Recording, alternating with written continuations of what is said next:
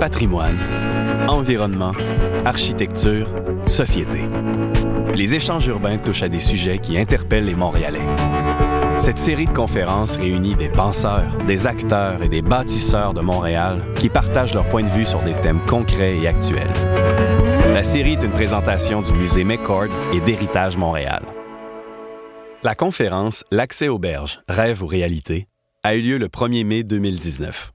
Elle réunissait Nathalie Boucher, directrice et chercheuse chez Respire, Michael Saint-Pierre, urbaniste et chargé de projet et de développement au Centre d'écologie urbaine de Montréal, et Pierre M. Valiquette, architecte paysagiste et conseiller en planification environnementale.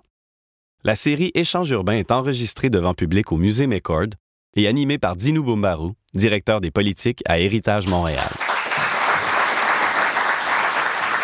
Alors, on vous remercie d'être euh, avec nous ce soir pour euh, célébrer. Euh, on pourrait tout le monde se lever puis chanter l'international tous ensemble pour souligner le 1er mai, mais on a décidé d'aborder la thématique plutôt bleue que rouge en cette journée. Euh, et euh, alors, euh, c'est avec plaisir qu'on va avoir cet échange. J'espère que ce sera intéressant. C'est le 28e échange. Le premier, vous rappellerez, pour, vous dire qu'on on évolue à l'intérieur de sujets cohérents et, et de thématiques reliées. Le premier, il y a donc sept ans, euh, portait sur les rivières de Montréal. Et on a Jean Descaries qui a été le premier intervenant qui est avec nous, qui était Monsieur Archipel. On connaît le. Et euh, donc, euh, c'est Monsieur Mont-Royal aussi. Alors, et on a des gens du Mont-Royal aussi. Mais ce que je voulais peut-être dire avant d'aller plus loin, ce sujet, on l'avait abordé dans une perspective d'échange sur les façons d'accroître les accès à l'eau, to uh, rediscover, reconnect the land and the water bodies and areas of the metropolitan area. You know, this is a, an archipelago of 325 islands, so it's a, a geography which is quite exceptional. Uh, more and more, when we think of New York, we stop thinking only of Manhattan. We look at the different boroughs. We look at the archipelago that New York is with Long Island even. Eh bien, à Montréal, c'est la même chose. Vancouver, pensons là aussi dans ces termes. C'est pas juste un endroit, c'est une, constellation et on a la chance d'avoir la, différence entre l'eau et la, la, terre qui est une, une, façon de créer un tissu, une géographie euh, absolument emblématique. Alors, évidemment, on n'avait pas imaginé que ça coïnciderait avec les crues printanières exceptionnelles qu'on connaît ces jours-ci. Donc, on a une pensée, mais en même temps, euh, ça fait partie de ce défi d'être dans un territoire euh, qui est en évolution et qu'on a connu par le passé, qui en connaîtra par l'avenir. Donc, comment réconcilier la géographie, la société et le temps, que ce soit le temps des saisons, des générations, le temps des établissements urbains, c'est un peu les, éléments sur lesquels on, on va peut-être euh, avoir nos présentations aujourd'hui. Euh, on est au McCord. Euh, c'est sont modestes, mais euh, tantôt, on va voir euh, euh, Mme Boucher qui va être au podium, qui est anthropologue. Mais il faut dire qu'hier matin, il y avait une anthropologue à ce podium-ci, c'est Valérie Plante, la mairesse de Montréal, qui participait à l'annonce pour le projet du McCord. Alors, on vous invite de suivre ce dossier qui va certainement se développer au cours des prochaines années avec des concours d'architecture, mais l'idée d'un musée vertical. Et c'est pas un musée qui s'installe sur la verticale parce qu'ils craignent que l'eau va monter, donc il faut installer tout en haut, ces tablettes-là. C'est des concepts aussi pour redécouvrir les paysages urbains qui sont des opportunités à travers l'architecture. Euh, à Québec, on a vu comment la promenade Samuel de Champlain était une façon de rétablir un lien avec un des Finalement, ce qui a été, c'est le ministre Fortin, hein, Luc, Fortin, qui était ministre de la Culture euh, il y a quelques années, a déclaré euh, le Saint-Laurent comme un grand monument historique national.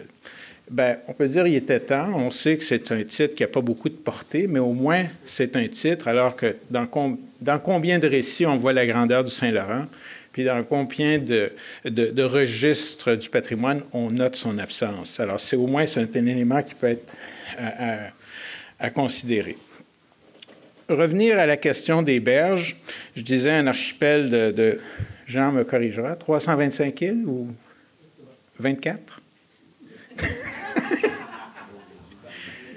C'est ça. C'est ça. Alors, voilà, on peut, euh, on lance un grand, c'est comme les parulines, on va faire un décompte de ça. Et euh, alors, euh, ça veut dire beaucoup de points de contact avec l'eau, beaucoup de mentalité euh, euh, d'île, effectivement, mais euh, avec le temps, ce qu'on s'est rendu compte, c'est que les accès à l'eau, vous allez sur cette image peut-être un élément, c'est une image très typée, hein? c'est une vue emblématique entre la tour de Lévis et le Mont-Royal. On a euh, le frigo, le quai Alexandre, euh, le quai de l'horloge, euh, les bassins du port. Bien, finalement, quand l'eau devient une route, ce qu'elle est aussi, la relation d'habiter sur le bord d'une route, c'est pas nécessairement on crée une route puis on fait des parcs tout le long. Alors, comment est-ce qu'on a privatisé ça pour des raisons techniques? Et ça a amené, il y a un historique de la, la Reconquista, de la relation avec l'eau. On se rappelle de notre défunt ami euh, Mark London. Il y a ici des gens qui ont travaillé avec lui, qui le connaissent bien. Mark London was the uh, executive director of Heritage Montreal, and he was the, the person who helped start the Association Le Vieux-Port to do consultation and 1977-78. Hein, les premières consultations qui étaient des consultations sur un prototype, Daniel est là, il est bien connu, euh, Daniel Chartier. Alors, c'est une expérience. Alors, si on faisait une cartographie des actions citoyennes, on se rendrait compte que ça a créé des, des héritages. C'est pas juste des irritants à l'époque, mais ça a donné des, des héritages importants. On parle de la fenêtre sur le fleuve qui est devenue le Vieux-Port. On a un débat maintenant comment le lui donner un deuxième souffle dans le 21e siècle, mais c'est un héritage d'une démarche qui a commencé dans les années 70, puis qui a connu une consultation dans les années 80, puis qui a connu des projets dans les années 90, puis qui a été euh, prolongé dans les années 2000. Alors, vous voyez, c'est des choses qui prennent le temps. Les erreurs, ça se fait vite, mais les corriger en urbanisme, ça prend beaucoup de temps. Euh, on a eu le cas des promenades de Belle-Rive dans l'est de l'île de Montréal. On se rappellera aussi des efforts de la ville de La Chine pour dégager euh, le panorama le long de la...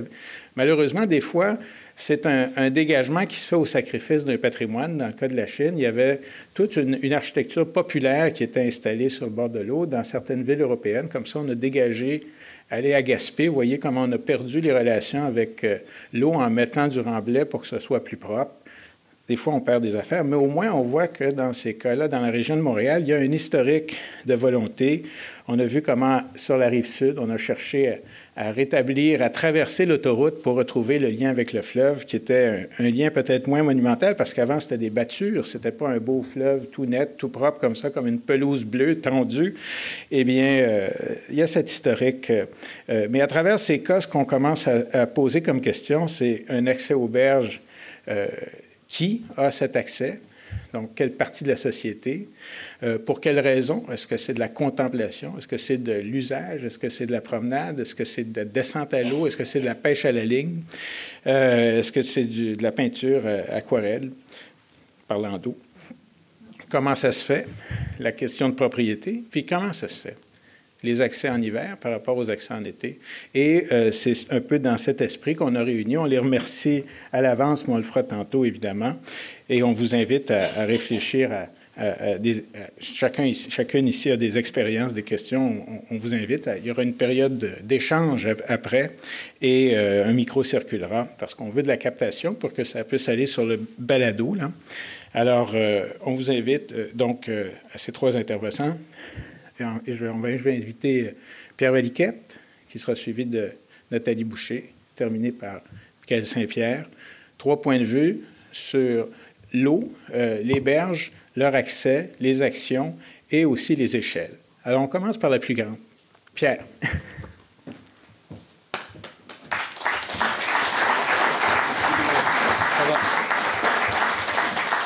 Merci, euh, Dinou. Ah, il n'a pas brûlé mes punches, c'est pas pire. souvent, il brûle mes punches. Euh, je voulais juste vous rappeler. Ah, il faut que je parle dans ça ici. Je voulais juste vous rappeler que le paysage de l'archipel de Montréal existe depuis une dizaine de milliers d'années. C'est depuis que les grands glaciers sont passés puis qui ont forgé le paysage.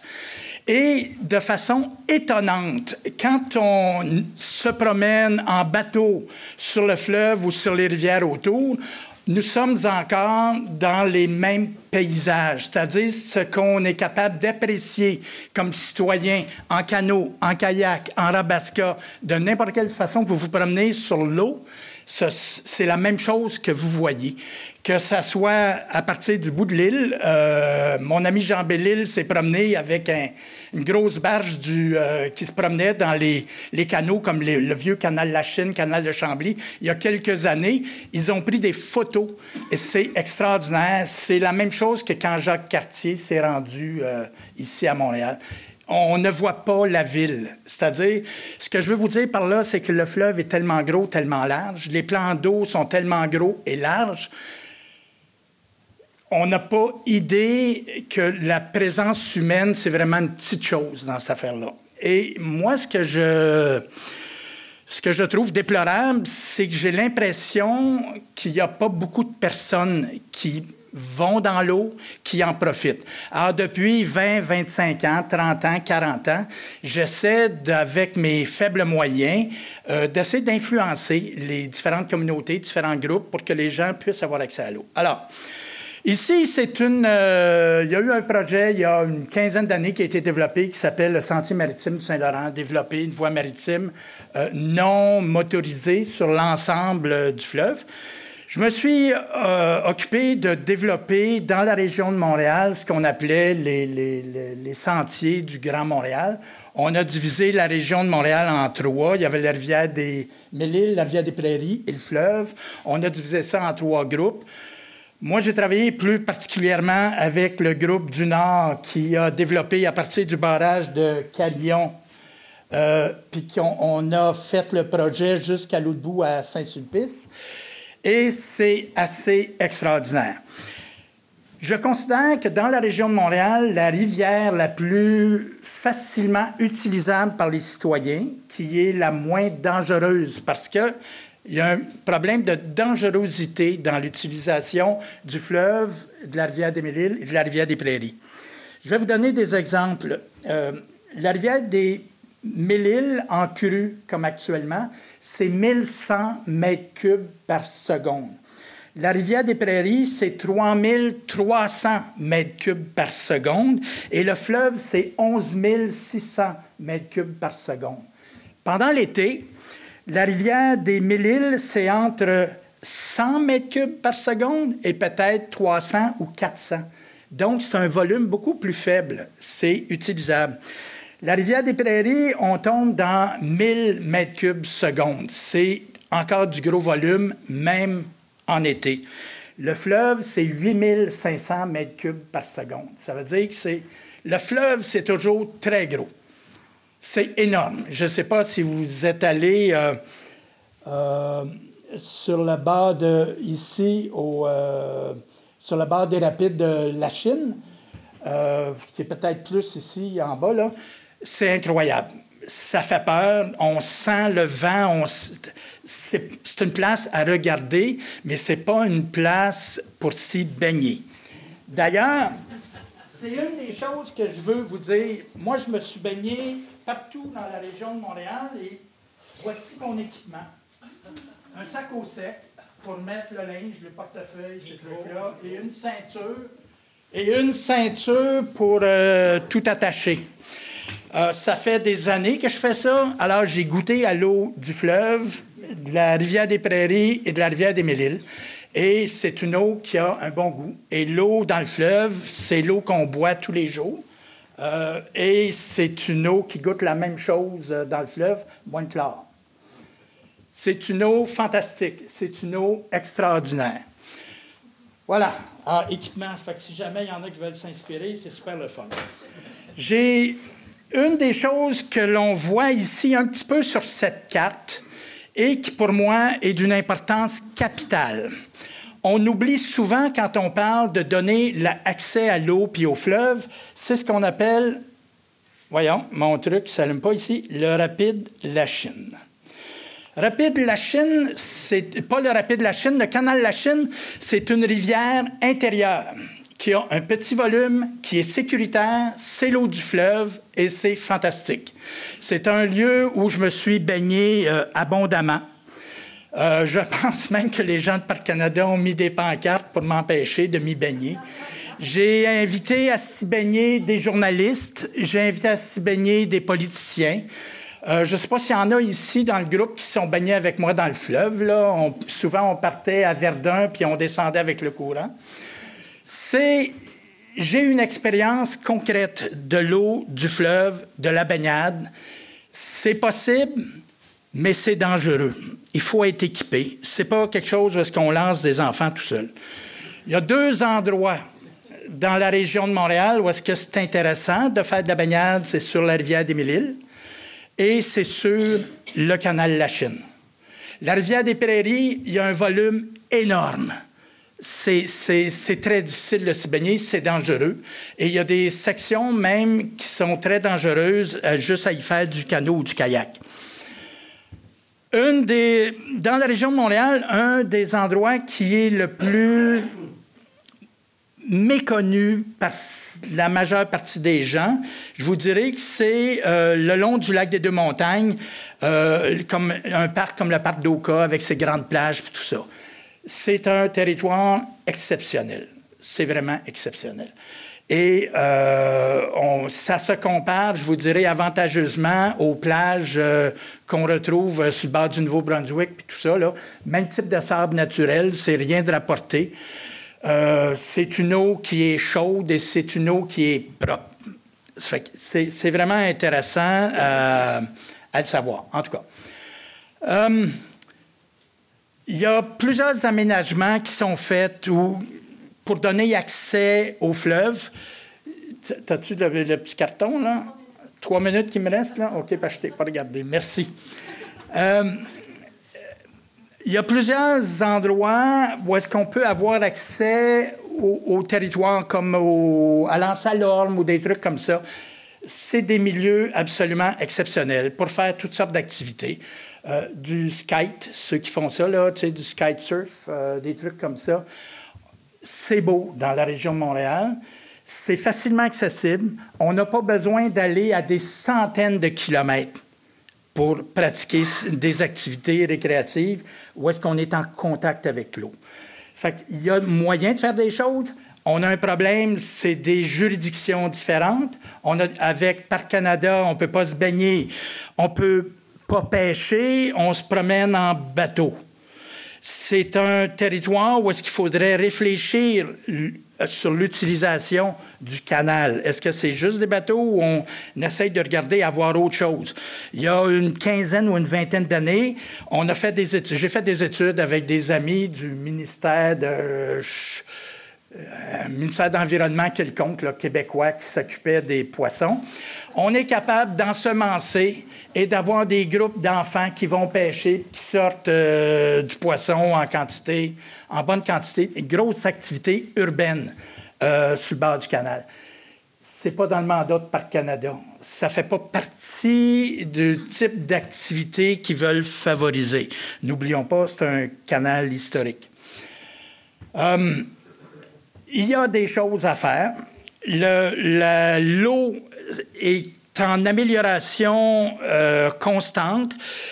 Seulement depuis 1998, N'oubliez pas que ce n'est que depuis 1998 que les collecteurs ramassent l'eau partout de Montréal et ça s'en va à l'usine de traitement qui est au bout de l'île.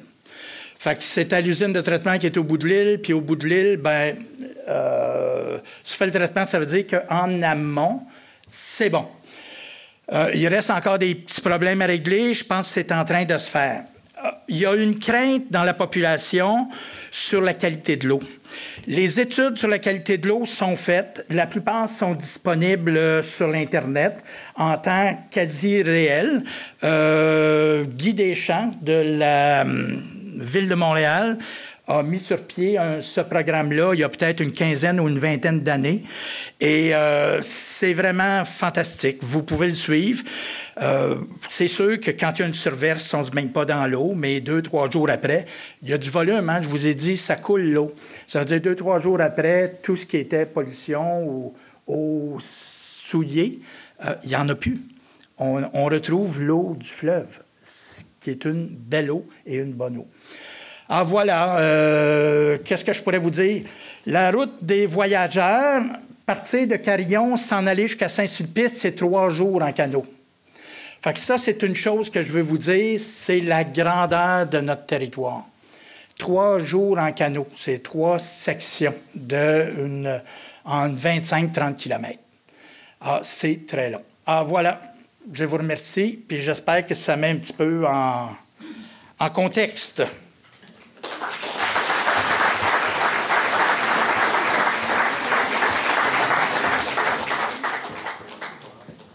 Merci, Pierre. Je sais pas si c'est toi qui as... Ah, oublié ton maillot de bain,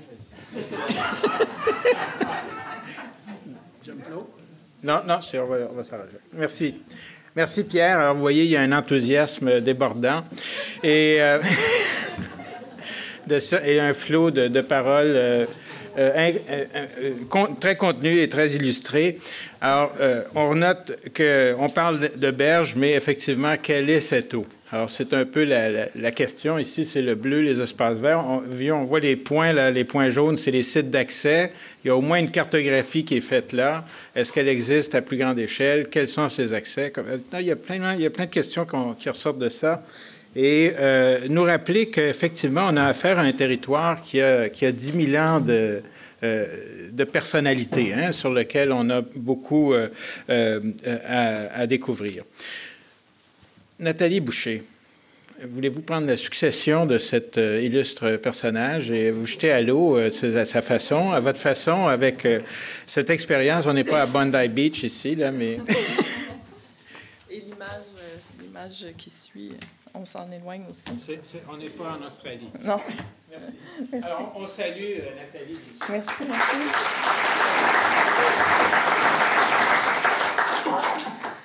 Euh, moi, j'ai pas apporté mon sac au sec. J'ai apporté une photo de l'hiver. On est dans un autre euh, environnement. Euh, moi, ma perspective est anthropologique. Fait que ce que j'aimerais démontrer dans les 8-10 minutes, c'est euh, que Montréal est hétérogène, que les Montréalais ont des parcours de vie différents, clairement ici, je, doute qu'il y a autant d'expérience, que vous avez autant d'expérience de baignade que, Pierre. Euh, et donc, la question des berges euh, euh, nous amène à réfléchir à, la façon dont on accède à l'eau et qui accède à l'eau et à voir cette question-là comme une question d'équité sociale qui est complexe, mais qui n'est pas insurmontable. je reviens à l'Australie, en fait, simplement pour donner l'exemple des Australiens, des colons australiens qui sont arrivés euh, en Australie. Et la première chose qu'ils ont faite, c'est qu'ils se sont dirigés vers les terres parce que, franchement, l'océan, là, ça suffisait ça l'avait coûté euh, très cher de parcourir l'océan. Donc, euh, maintenant, ils y retournent. Ils sont retournés quand ils ont pu euh, s'offrir le luxe d'avoir des sauveteurs en bord de mer. Ils y retournent maintenant qu'ils ils peuvent dessaler l'eau de mer pour, pour leurs propres besoins en eau potable. C'est un, processus qu'on voit souvent dans plusieurs pays, dans plusieurs cultures. dès qu'on n'arrive pas à contrôler un élément naturel, on s'en éloigne. Donc, on a un besoin de contrôler euh, qui est très important puis qui est partagé et on s'est un peu éloigné du fleuve tant qu'on ne pouvait pas le contrôler. Dans les mythes iroquois, je suis anthropologue, hein, euh, deux frères sont à l'origine de l'eau qui nous entoure, Okwiracé et. Okwiracé est réputé avoir créé les humains, mais aussi les rivières et les fleuves, entre autres choses. Et euh, ce qu'il a fait, c'est que pour chaque cours d'eau, il l'a fait circuler dans deux directions. Euh, vers la source et depuis la source. Euh, ça, c'était vraiment dans le but de nous aider dans nos déplacements. Taoui Caron euh, est intervenu, puis il a changé tous les cours d'eau. Il a dit non, non, non, ça va dévaler dans une seule et même direction. C'était évidemment pour embêter son frère, embêter les humains, possiblement qu'il envisageait une carrière politique sur le plateau Mont-Royal, je ne sais pas. Mais c'est lui qui aurait aussi créé les chutes et les rapides peut-être même les inondations. Mais euh, déjà, on voit que notre compréhension de l'eau s'affine. Il y a l'eau qu'on apprécie parce qu'elle est contrôlée. Elle arrive à un débit qui est désirable, à la température souhaitée. À, vraiment, quand on ouvre le robinet, c'est cette eau-là qu'on apprécie. Dès que euh, il y a, l'eau aussi qui est indésirable, qui est malpropre ou opaque, c'est pas équivalent, euh, de sources inconnues, incontrôlables et destructrices. Donc déjà là, on a deux sortes d'eau euh, auxquelles on fait face.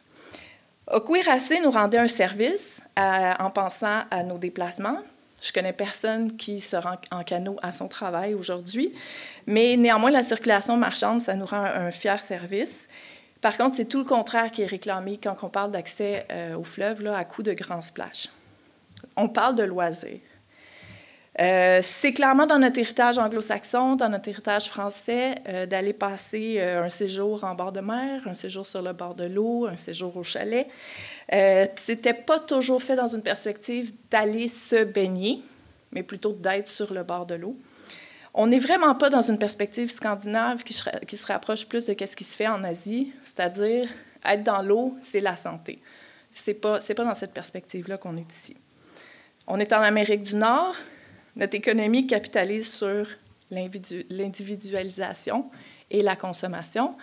Donc, l'industrie du loisir a tout intérêt à multiplier les produits et euh, les équipements et les pratiques en termes de loisirs. Donc, longtemps après au cuirassé, on émerge au 21e siècle avec euh, des pratiques qui se sont vraiment multipliées. Pêche, kayak, euh, sup, plongée, sidou, skidou sur le fleuve autour de Montréal, oui, et même auto. c'est difficile à croire, mais encore aujourd'hui, je l'ai vu au canal La Chine, euh, pas à la Chine, au bout du canal, des gens qui se mettent en auto devant l'eau, puis qui mangent leur lunch, qui fument des cigarettes. On est au Québec, là. il fait froid sur le bord de l'eau. Donc ça aussi, c'est une pratique euh, qu'on fait. Donc les accès auxquels on aspire doivent tenir compte de cette réalité-là. Dans ce contexte, je vous invite à imaginer différents types d'eau euh, auxquels les berges peuvent nous donner accès. L'eau romantique, celle qui est dans un paysage bucolique, euh, près de laquelle une famille se balade, où on va pour nos activités halieutiques, il fallait que je plug ce mot-là, et euh, où on peut faire un détour pour aller en vélo. Il y a l'eau urbaine, dans le style de Miami Beach ou Muscle Beach à Los Angeles, avec des restaurants branchés, de la musique, des lumières. Il y a l'eau extrême, avec des bateaux hors bord, des pyramides de ski nautique, de la course hivernale sous le pont. C'est dans, dans l'eau extrême. Il y a l'eau du quotidien et l'eau de l'exception. L'eau du quotidien, c'est celle qui est fréquentée par les gens qui peuvent se l'offrir. Donc, les gens qui habitent à proximité, les gens qui ont des moyens de déplacement. Donc, on parle de gens qui ont les moyens de le faire. Et encore, autour de Montréal, euh, c'est pas parce qu'on est à proximité qu'on partage une même pratique de l'eau. Entre euh, le nord de l'île, le Vieux-Montréal, entre Pointe-Claire et euh, Pointe-aux-Trembles, c'est euh, des aménagements complètement différents, des revenus de ménages différents et des pratiques sociales autour de l'eau complètement différents. Donc, au-delà de la proximité physique, il y a l'hydro-identité. C'est euh, la façon dont l'organisation sociale, le langage, le mode d'occupation du territoire, les mœurs sont influencés par l'environnement aquatique. À Montréal, pour la plupart des gens, notre hydroidentité est superficielle. On n'a pas tous l'expérience de Pierre en, termes de baignade et on ne comprend pas tout, le langage du courant. Un autre exemple de ça, combien de rues à Montréal portent un nom qui nous rappelle l'eau? À la Chine où j'étais aujourd'hui, la rue du bord de l'eau s'appelle le boulevard Saint-Joseph. Ça n'a rien à voir. Le boulevard Saint-Laurent, qui est peut-être la seule référence, me fait personnellement plus penser à l'immigration juive puis euh, au Myland qu'au fleuve Saint-Laurent. Donc, même dans les noms de rues, dans notre trame, là, on, manque un peu de cette euh, hydro-identité euh, présente. Donc, quand on parle d'accès aux berges, c'est peut-être qu'on veut un peu de tout ça, de tous ces types d'eau-là. Vu de terre, il y a beaucoup de place. Les espaces publics aquatiques, là, on n'est pas saturé. Peut-être que les kayakistes aux îles de Boucherville diraient autre chose, mais pour l'instant, il y a encore de la place autour de l'île.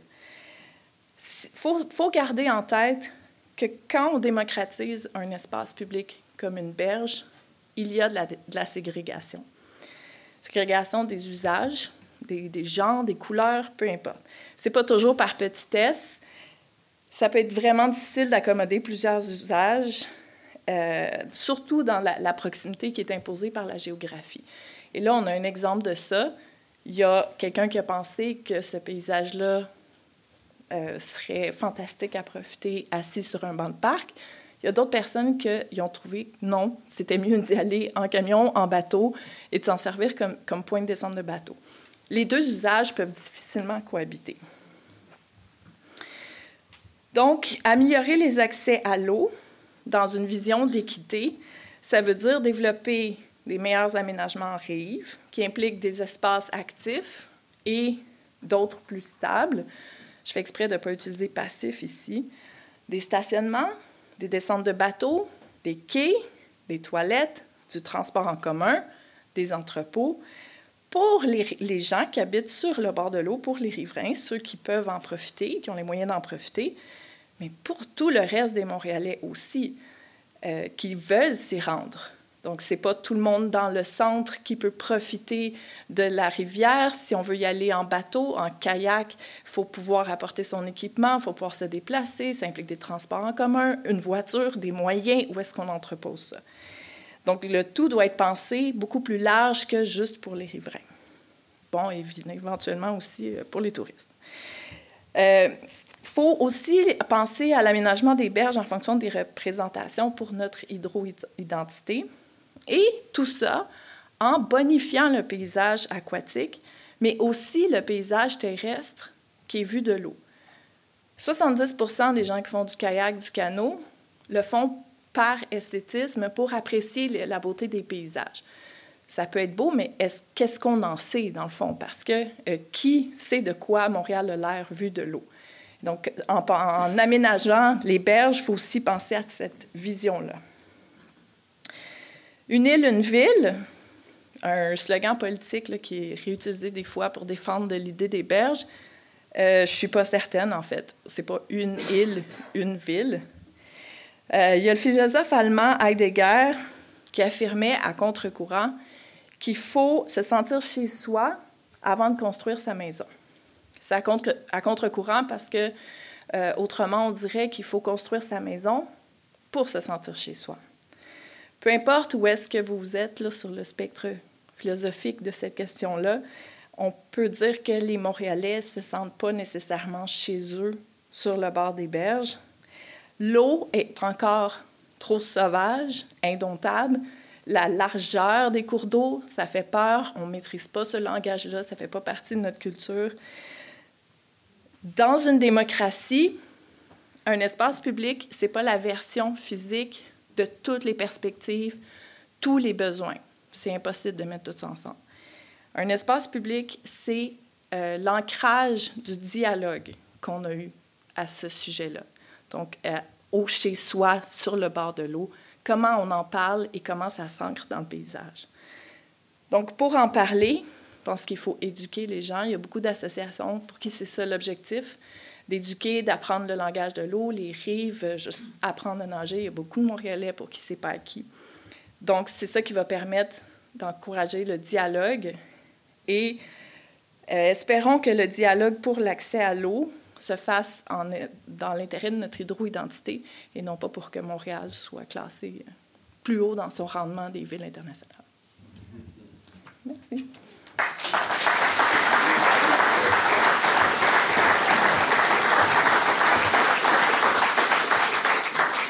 Merci Nathalie. On a euh, ces qualificatifs qui sont apparus, ces mythes iroquois. Enfin, on est au McCord, il y a quand même euh, une cohérence aussi.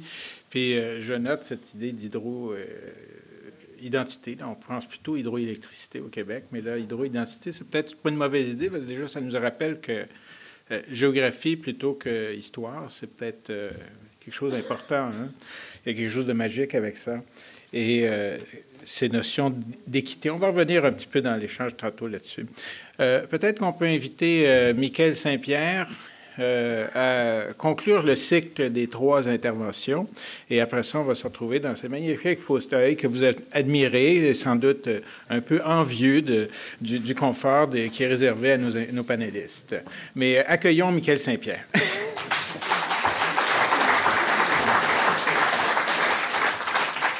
Super. Donc, j'ai le, plaisir de terminer. Puis je dis plaisir parce que je ne répéterai pas de contenu qui a été dit précédemment. Donc, je suis très, très content. Je, me suis posé la question, en fait, euh, quand on a été approché au Centre d'écologie urbaine pour, euh, pour nous entretenir dans le cadre de, cette série-là, je me suis posé la question, bon, comment est-ce que je commence? Hein? Euh, ça prend un point de départ. puis je me, suis, je me suis rappelé un petit peu, il y a de cela quelques années, quand j'étais encore étudiant, puis j'ai commencé à m'intéresser à, la question des berges. En fait, je suis pas du tout un spécialiste des berges, contrairement à M. Valiquette. Je m'intéresse au milieu de vie, je m'intéresse à l'équité dans les villes, principalement. Puis je vais mettre mon image hein, avant de continuer. Donc, je m'intéresse euh, pas nécessairement aux berges au quotidien, mais euh, lorsque j'ai commencé à, m'intéresser à ça, euh, je, me suis, je me suis questionné à savoir à, quel moment à Montréal est-ce que l'accès aux berges était devenu une question contemporaine. Puis je vais vous citer là où j'ai trouvé ma réponse, en fait. Je vais vous citer un, un court passage de Régent du Charme. Où est le Saint-Laurent, mon fleuve Il est là, on ne l'entend pas. Il est comme le cheval qui attend dans l'écurie. On ne le voit pas. Mais je sens qu'il est là, qu'il coule en faisant semblant de ne pas couler, qu'il embrasse la ville. Ce court passage-là de Le nez qui va, qui a été écrit il y a de cela 52 ans. Donc, euh, c'est pas si contemporain que ça, euh, la question des berges à Montréal. Puis, euh, pourtant, au, courant des dernières années, puis bon, M. Valquette en, a bien fait part, il y a énormément d'organisations, d'individus qui sont intéressés à la mise en valeur des berges montréalaises. Et pourtant, ben, on est encore à se poser cette question-là aujourd'hui, en 2019. Euh, pour ma part, euh, ben, j'ai envie de faire une expérience. par curiosité, qui ici s'est déjà baigné dans le fleuve Saint-Laurent ou dans une de ses rivières? Pour le bénéfice de la, captation, c'est plus ou moins la moitié. Hein. je pense que c'est honnête de dire ça. Euh, c'est quand même quelque chose de rare. moi, j'ai fait l'expérience autour de moi dans les derniers jours, à savoir, bon, qui s'est déjà baigné? Personnellement, je me suis déjà baigné dans, le fleuve Saint-Laurent il y a de cela quelques années. Puis euh, la, preuve que c'est rare, c'est probablement je l'apprends à ma conjointe euh, en ce moment même, que je me suis déjà baigné dans le fleuve. C'est rare, c'est exclusif de se baigner dans le fleuve Saint-Laurent. je, reviens, à mon sujet, mais euh, bon, si on recule un petit peu, l'administration montréalaise euh, s'intéresse euh, un peu plus à la question des berges depuis à peu près une quinzaine d'années, plus ou moins. C'est en 2013 qu'on a lancé le concours de design de la plage de l'Est à, Pointe-aux-Trembles. C'est en 2016 qu'on a dévoilé les plans de la, plage de Verdun. Toutefois, ben, à, ces différents moments-là, moi, je, vous invite à, intégrer ma réflexion que j'avais parce que je m'étais intéressé à, la stratégie qui était utilisée par la Ville de Montréal. Puis je me questionnais par rapport à, trois éléments, puis c'est principalement par rapport aux accès. Dans un premier temps, l'accès physique. Là, c'est, assez pragmatique, c'est l'urbanisme qui va sortir. Bon, euh, une plage dans l'est, une plage dans l'ouest, c'est bien beau tout ça, mais euh, bon, physiquement, euh, ces équipements-là vont rapidement devenir des équipements métropolitains. Si vous ne me croyez pas, vous essayerez d'aller à la plage d'Oka dans plein été, une journée de week-end, vous allez voir, vous allez être pris dans le trafic pendant longtemps. donc, physiquement, ces, plages-là, ces nouveaux accès-là qui étaient annoncés vont, être relativement difficiles à atteindre si on n'a pas de voiture, par exemple. Ensuite, j'ai pensé à, l'accès, puis, bon, au fait que, euh, bon, ces espaces-là, on peut s'en douter, il euh, va falloir sortir de l'argent de notre poche pour y accéder. Puis la preuve, ben, c'est que si par exemple je veux aller à la plage Jean, euh, Doré, oui, excusez-moi, c'est un, un, 10 que je dois sortir de ma poche. Si je veux aller à, la merveilleuse plage de l'horloge que vous voyez sur mon image ici, ben, c'est un 2 Ça, c'est sans compter les différentes consommations que je veux faire. Puis je m'étais questionné aussi à l'accès au niveau, euh, au niveau de l'aménagement, au niveau du design. Puis là, ben, c'est ce qui m'amène à, cette petite comparaison que j'ai fait ici. Est-ce que c'est vraiment l'approche qu'on veut prioriser lorsqu'on vient, lorsque vient le temps de parler d'accès aux berges, de faire des grands concours de design, de privilégier des grands gestes comme celui qu'on voit à gauche, puis loin de moi la volonté de critiquer quoi que ce soit. Mais quand on sait très bien que pour accéder aux berges, puis éventuellement se baigner, on n'a pas besoin de grand-chose, comme en témoigne l'image de droite qui est une scène qui a été prise euh, à, la plage de Saint-Zotique. Donc, euh, je me questionne, puis j'ai envie de partager mon questionnement aujourd'hui avec vous euh, euh, quant à la vision pour le développement des berges de la ville de Montréal, considérant que bon, les berges publiques de la ville, ça correspond à peu près à un tiers des, 750 km de berges de, l'île de Montréal. Puis, bon, peut-être est-ce que 2019 sera une année, marquante en termes d'accès aux berges, peut-être pas non plus. Euh, je dis ça parce que euh, en février dernier, on a mis à jour le, plan de l'eau. Puis maintenant, il y a 11 arrondissements de la ville de Montréal et 11 arrondissements riverains qui peuvent soumettre des projets et se partager un budget de 18 millions au courant des trois prochaines années. Puis peut-être aussi que 2019 et les années suivantes vont être des années marquantes parce qu'on sait très bien qu'il va y avoir des espaces qui vont se libérer. Puis là, je pense entre autres, par exemple, euh, aux espaces qui sont occupés par la brasserie Molson. Donc aujourd'hui, je vais essayer de, répondre à une de mes questions, soit comment est-ce qu'on intègre des milieux de vie existants ou non existants, merci, à nos berges? Puis, euh, bon, évidemment, la réponse nous appartient en tant que Montréalais, puis on l'a entendu un peu plus tôt aujourd'hui, mais il n'y a rien qui n'empêche de regarder ce qui se passe ailleurs pour s'inspirer. Puis il n'y a rien de mieux qu'un urbaniste qui vous parle d'exemples internationaux pour vraiment bien conclure une discussion c'est très, très difficile pour quelqu'un qui a une formation en design de, parler d'espace, d'aménagement, sans nécessairement avoir accès à des images. Donc, je vais essayer de faire ça le plus narratif possible. Mais sachez que c'est très, très difficile pour moi, cet exercice-là. Habituellement, j'ai des dessins, des images qui me permettent de, de faire ça. Donc, je vais commencer à Chicago là où euh, la, Chicago River traverse la ville pour se jeter dans le lac Michigan. Puis je commence par Chicago parce que c'est notre ami Père Marquette euh, qui, a découvert la rivière. Puis depuis, euh, depuis Père Marquette, évidemment, cette rivière-là a subi de, nombreuses transformations, a vécu des cycles de pollution, mais aujourd'hui, à Chicago, bien, on la célèbre, cette Chicago River-là. Puis pourquoi? Ben, c'est pas juste en la teignant en vert à la Saint-Patrick, on, va repasser, il y a d'autres raisons. On a aménagé une promenade de, 2 km linéaires euh, en plein centre-ville où on peut facilement accéder au cours d'eau. Imaginez, on est en plein centre-ville, puis là, ben, on descend quelques marches, puis on a la rivière à nos pieds. Qu'est-ce qu'on peut faire? Ben, on peut simplement mettre ses pieds à l'eau, mais on peut également aussi, pourquoi pas, louer des petites embarcations, on peut aller manger, on peut simplement errer sur le bord de l'eau. Et tout à coup, ben, on combine convivialité, résilience, c'est important d'en parler à ce temps-ci, parce que ces équipements-là contribuent à prévenir les inondations. À Chicago, on a fait le choix d'intégrer la rivière au quotidien des travailleurs et des usagers d'une partie du centre-ville. Ailleurs, on joue avec l'eau. À Zadar, en Croatie, j'ai eu la chance d'aller là-bas il y a de quelques années. À n'importe quel moment de la journée, on peut aller se promener le long de la mer Adriatique, puis à un certain point, on entend une mélodie. C'est la mélodie de la mer, mais ce n'est pas la mélodie comme on, pourrait l'imaginer. Il y a, euh, vous allez rencontrer la Morske Orgulje, et pardonnez mon croate, qui veut dire l'orgue de la mer. L'orgue de la mer, c'est une sculpture sous-marine qui permet de recueillir les mouvements de l'eau et de traduire ça en, en mélodie. Donc, c'est totalement unique dans le monde. Et un petit peu plus loin, euh, on peut aller rencontrer le Postdrav Sunku, qui est le monument au soleil, qui est une grande structure circulaire d'une vingtaine de mètres à peu près, euh, qui accumule les rayons de soleil pendant toute la journée. Puis lorsque le soleil se couche, bien, tout à coup, on a droit à un spectacle de lumière. Donc, à chaque soir, c'est des milliers de locaux et de touristes qui vont s'y retrouver pour apprécier une expérience où presque tous les sens sont sollicités. Là, ben, en tant que concepteur, j'ai pas le choix de, remarquer le travail de l'architecte Nicolas Bazic, qui, euh, qui, a cherché à répondre à une commande de la ville, qui était de, rendre les berges plus accessibles. Donc là-bas, on a voulu vraiment euh, stimuler tous les sens lorsqu'on venait, lorsque venait le temps de parler de mise en valeur des berges. Puis finalement, troisième et dernier exemple, en Israël, l'autorité de la rivière Kishon qui devait trouver une solution quant au problème de pollution de, la rivière, a pris, un, pris, une décision quand même assez osée. On a euh, décidé que les berges appartenaient complètement au public. Donc, on a chassé les usines, les industries, les quartiers industriels, évidemment dans le temps, euh, à, quitter la berge et quitter éventuellement, le, arrêter les, euh, les, activités polluantes.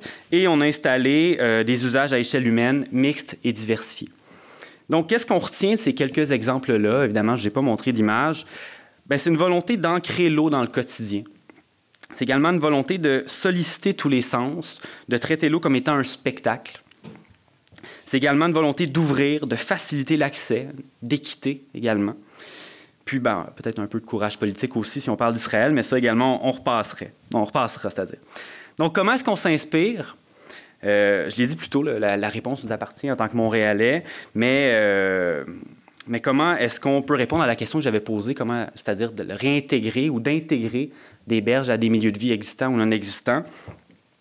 Moi, je termine avec une autre perspective un, peu différente, puis euh, peut-être pour rire un petit peu. l'an dernier, on, on, a annoncé un projet pilote de navette fluviale à Pointe-aux-Trembles. Euh, qui permettait de faire le lien euh, sur le fleuve entre Pointe-aux-Trembles et le centre-ville. Euh, c'est pas ça qui, va faire rire, pas du tout. Mais c'est quand même... vous allez voir. Bref. Euh, c'est quand même très, très intéressant d'imaginer qu'à Montréal, peut-être que la saveur unique ou la saveur exclusive qu'on fait de l'utilisation de nos berges, c'est pour se, mouvoir. Donc, peut-être, est-ce qu'on pourrait imaginer dans quelques années, après avoir le réseau express vélo et le réseau express métropolitain, d'avoir un, un, réseau aquatique métropolitain? Ce serait d'autant plus le fun parce que l'acronyme euh, se prononcerait RAM. Alors voilà. Merci beaucoup.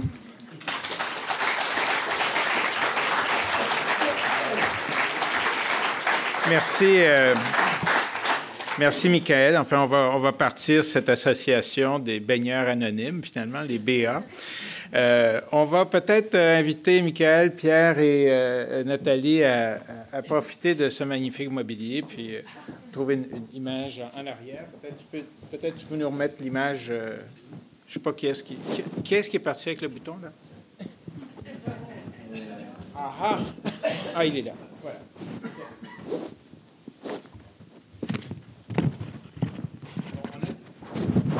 On remercie le musée McCord qui nous a fourni des verres d'eau plutôt que des bouteilles. Hein, c'est ça. Donc, le débat de l'eau, c'est un grand sujet, puis c'est pas juste. Euh, mais ici, on va pas tout régler ce, soir, mais on va au moins échanger. On a parlé de, euh, de, rituels un peu euh, délinquants. Hein, Pierre, si tu dis que tu te baignes abondamment dans un endroit où on cherche personnellement à t'en interdire l'accès, il y a quelque chose là.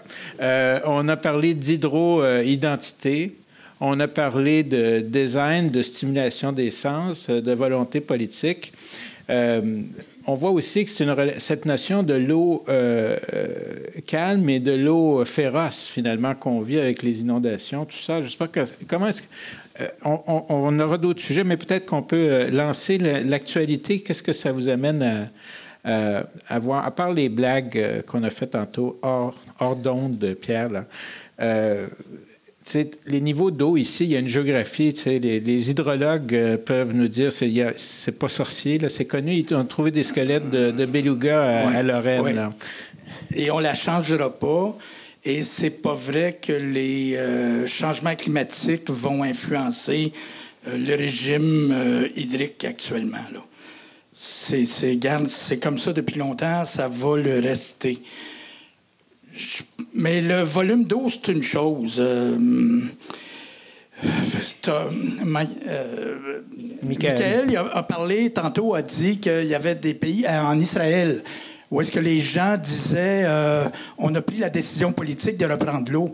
Le maire euh, à la Chine a fait ça en 79, 80, 81. Ça a été le début, mais ça n'a pas été suivi par le maire Ayun à Montréal-Nord, ça n'a pas été suivi par les autres maires ailleurs.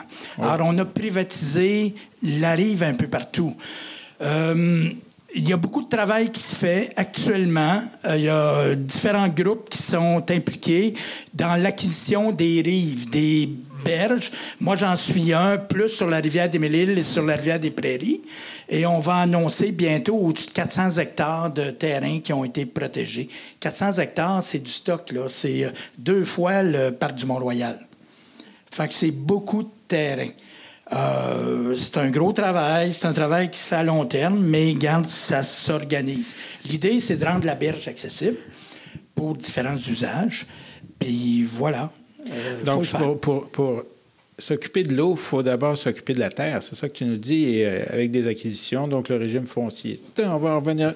Ah Nathalie, un peu la, cette idée d'identité, c'est souvent, il y avait l'eau romantique, urbaine, extrême.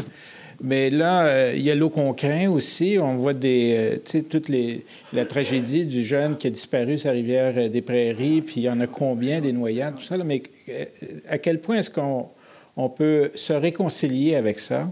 Et juste du point de vue humain, parce que cette notion d'hydro-identité, moi, ça me fascine, parce que, pas parce que c'est le 75e d'hydro, puis qu'on est tout ça, là, mais puis qu'on aime hydro, comme disait l'artiste, magnifique pièce. Ça marche? Oui. Euh, ben, je, pour euh, rebondir aussi là-dessus, euh, tantôt on visitait pour du terrain, on s'en allait à l'île de Roxborough. à Pierrefonds, qui, qui, qui est enclavé dans des sacs de sable présentement. Puis on était à moins de 500 mètres du boulevard Gouin avant l'entrée à l'île de Roxborough. Boulevard Gouin, là, la circulation comme d'habitude, les gens vont faire leur épicerie comme d'habitude. À moins de 500 mètres, on peut être complètement isolé du fait qu'on est sur le bord de l'eau, qu'il y a des enjeux euh, d'inondation ou autres usages, ou même qu'on pourrait avoir envie d'aller pêcher quand tout va s'être rétabli. Donc, euh, l'hydroidentité, c'est, elle, elle, est à définir et elle est euh, euh pas paradoxale, mais inégale tout autour de l'eau. Et euh, justement, pour revenir à l'Australie,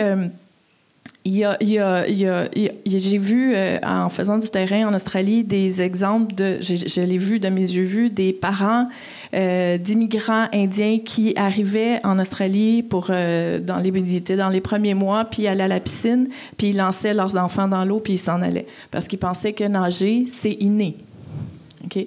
Euh, on n'est pas du tout dans cette dynamique-là, mais ça fait réfléchir quand même sur le fait qu'on euh, doit s'approprier tout le langage de l'eau, on doit lire l'eau. Et je pense qu'au Québec, on est assez chanceux pour avoir une euh, rares sont les personnes qui savent pas nager, qui n'ont pas fait tout leur cours de natation. On a quand même une notion qu'il faut se préparer à l'eau. Ça indique aussi qu'on a la notion que l'eau, ça peut être dangereux on, a tous, on s'est tous posé la question à un moment donné est-ce que je mets ma veste de sauvetage ou pas? Euh, On a cette idée-là quand même qui est là, cette graine-là qui nous dit que l'eau, ça peut être dangereux. Je pense que ça peut nous sauver dans bien des situations.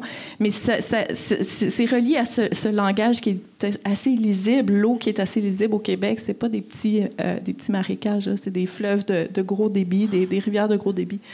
Donc, euh, notre, hydro-identité peut être liée aussi à, ce danger qu'on ressent. Mais est-ce qu'on a besoin, depuis le début, on s'est jeté littéralement dans la baignade et tout ça, mais euh, si on faisait un peu d'histoire, on, on a, ça peut-être à faire, mais je ne sais pas depuis quand la natation est une activité en société. Euh, je ne suis pas sûr que les, euh, les colons français, euh, ils faisaient de la natation. Ils naviguaient, ils traversaient l'océan, mais est-ce qu'ils savaient nager? Je ne sais pas. Non, ils ne savaient pas nager. Voilà. Donc, donc, cette notion, par contre, euh, les, les Portugais, les Polynésiens, ils ont conquéri des océans et, ils ont fait des villes qui, qui parlaient, les écrivains ont écrit, il y a tout un espèce de, récit sur la relation avec l'eau, mais ils n'avaient pas besoin d'avoir de la baignade. C'est curieux hein, quand même ça. Mais je pourrais parler, moi, du début de la villégiature au Québec. Le début de la villégiature au Québec, ça s'est fait dans la région de Montréal. Et puis c'était le long de la rivière des, Mille-Îles. Alors, c'était des petits chalets sur pilotis. Les premières pourvoiries quasi urbaines, c'était sur la rivière des Mille-Îles. Euh, en 18, on parle des années 1870-1880. Ça fait quand même un bon bout de temps. Quand vous allez à Sainte-Rose, dans, le, dans la, le village de Sainte-Rose, les rues s'appellent Mont-Royal, les rues s'appellent de toutes sortes de noms de Montréal. C'était une communauté anglophone plus riche qui allait en villégiature là-bas. La belle époque, hein, c'est ça, où les, euh, les, rues, de, Laval s'appelaient à Montréal. Fin des années 1800, début des années 1900. Alors, ces gens-là se baignaient. Et les gens, après la Deuxième Guerre mondiale, il y a eu aussi beaucoup de baignades dans la rivière des Mille-Îles et on a créé plein de petits villages euh, vous avez, vous vous rappelez de la plage idéale, la plage Jacques-Cartier. En tout cas, il y en a plein de plages. Et autour de ces plages-là, on bâtissait des chalets sur pilotis. Mais il y avait un grave problème. Quand vous avez 10 000 personnes qui habitent sur des chalets en pilotis sur le bord de la rivière des Mille-Îles, ça crée un problème de pollution. Ça veut dire qu'en 1965, le gouvernement du Québec, et je suis pas sûr, mais je pense que c'est euh, euh, Tony Le Sauteur, qui était intervenu sur ces affaires-là, qui était chimiste pour le ministère de l'Environnement, qui avait réussi à interdire la baignade sur la rivière des Mille-Îles. Alors, c'est grave, là. On s'auto-polluait. Moi, j'ai agi comme euh, architecte paysagiste pour le gouvernement du Québec dans le parc d'Oka à l'époque, là, euh, en 78-79. La plage était fermée l'été parce qu'elle était auto-polluée. Il y avait 10 000, 12 000, 15 000 baigneurs. Ça avait aucun bon sens. Il n'y avait aucune restriction. Tout était ouvert. Ça, on, l'eau circulait pas assez. On était obligé de fermer la plage, même si c'était très beau. Aujourd'hui, il y a cinq fois moins de personnes qui vont se baigner à Oka. Puis on trouve que c'est beaucoup de personnes, mais c'est cinq fois moins qu'au euh, après l'Expo 67, hein, parce que ça a été ouvert, la plage d'Oka, sous forme de camping pour accueillir des gens pour Expo 67. Même chose à Point-des-Cascades. Euh, en tout cas, il y a plein de sites euh, dans la région de Montréal. C'était des terrains de camping, c'était pas des parcs, c'était des terrains de camping. Puis ça a été transformé par après. Et ça a donné accès à l'eau à plein de personnes. Mais en tout cas, voilà. Ça donné aussi accès à Expo qui était installé sur des îles inventées. Euh, euh créé de euh, toutes pièces. Comme disait Stéphane Venn. Euh, Michael, tu as parlé dans ton, ta présentation de, lieux mirifiques un peu à la Hobbit, la Zadar, les, rivières Coaching, tout ça. L'aménagement. Euh, on parle d'action dans l'eau, tu sais, baignade, se promener, tout ça, ben, se baigner. Euh, est-ce que euh, les aménagements, c'est quoi les. Parce que toi, ta question, c'est comment créer des milieux de vie autour. Là, on sait qu'il y a des problèmes, il y a de la gestion, il y a de la plomberie installée, c'est sûr. Mais la, la, forme, parce que une image que tu as montrée, c'était le vieux port. Le vieux port, c'est la fenêtre, mais c'est en fait une meurtrière. C'est microscopique à l'échelle de tout ce qu'on a comme territoire. Mais ça a été un endroit où il y a eu des grands débats parce que c'était la force du port de Montréal contre les citoyens. Mais le fédéral, la Constitution était dans le jeu. Mais ça s'est traduit par un concept d'aménagement. Alors, c'est quoi le rôle de l'aménagement là-dedans? C'est quand même une large question. Euh. parce qu'on peut chier à l'eau de à peu près n'importe où. On n'a pas besoin d'un bel endroit. Non, en effet. Euh, j'ai envie de répondre par, euh, par un exemple, un exemple que j'avais en tête aussi quand j'ai travaillé sur, ben, sur cette présentation-là. puis peut-être que c'est intéressant dans le contexte actuel, comme quoi une tragédie peut peut-être ouvrir des opportunités à, San Francisco, à la fin des années 80, il y avait eu un, grand tremblement de terre. Puis euh, à l'époque, ce tremblement, s'il y a des fans de baseball, vous allez vous en rappeler, c'est en 1989 quand les, Giants et les A's, donc les deux équipes de la baie de San Francisco, s'affrontaient en série mondiale. Et là, il y a eu le tremblement de terre. Bon. Bon. C'est des choses qui arrivent. Denis euh, Coderre, Page Denis Coderre. ce tremblement de terre-là a eu comme effet de faire tomber une autoroute qui était, euh, qui était côtière à, à l'océan Pacifique. Et euh, là-bas, on s'est, on s'est mis en mode résilience et on a réalisé que cette autoroute-là n'était pas si nécessaire que ça. Donc, on, on, s'est intéressé à comment est-ce qu'on pouvait réintégrer les berges, qui sont en fait des, plages de sable, comment est-ce qu'on pouvait les réintégrer aux différents quartiers résidentiels qu'il y avait à proximité? Donc, il y a des quartiers résidentiels, il y a le, long Panhandle, qui est pas très loin également aussi. Donc, là-bas, la, volonté, ça a été vraiment de créer des accès le plus facilement, possible, oui, puis de s'assurer que ces accès-là euh, soient intégrés au quotidien des résidents riverains la forme en tant que telle, ben, je, mentionnais le Molson, puis euh, l'est du centre-ville. Bon, ben, ça va être un, défi montréalais. Euh, puis quand je dis que la réponse nous appartient, euh, évidemment, à voir comment est-ce que cette forme-là va se marier avec l'opportunité qui est une éventuelle libération de, de, de, berges. C'est quand même assez difficile, mais faut quand même garder en tête que euh, si on parle d'aménagement, mais tout ce qui est mixité va favoriser l'utilisation, va favoriser euh, l'adhésion à, un nouveau milieu. Moi, j'ose espérer, un peu comme ce qui a été fait à Chicago, où on a vraiment euh, eu une volonté d'intégrer des usages le plus mix possible pour que les berges soient accessibles de jour et de nuit par tout type de public, puis de façon le plus équitable possible. à Chicago, il y a beaucoup de beaux c'est vous qui le dites. non, mais c'est, ils pensent à ça. c'est, un grand bâtiment, Chicago. Là. Moi, je voulais dire que il faut qu'on réfléchisse l'accès à l'eau dans la région de Montréal, pas autour de l'île de Montréal. Il faut qu'on réfléchisse en termes d'archipel de Montréal. Il faut qu'on le regarde grand. Et ça, on a beaucoup de misère à penser grand on est limité par les contraintes euh, politiques, administraux, euh, je ne sais pas comment est-ce qu'on peut appeler ça, les limites administratives. C'est complexe. Pourtant, ça se fait. Sur la rivière des Mille-Îles, à un moment donné, c'était 11 municipalités indépendantes, 3 ou 4 MRC, puis on a réussi à faire quelque chose. Il faut travailler.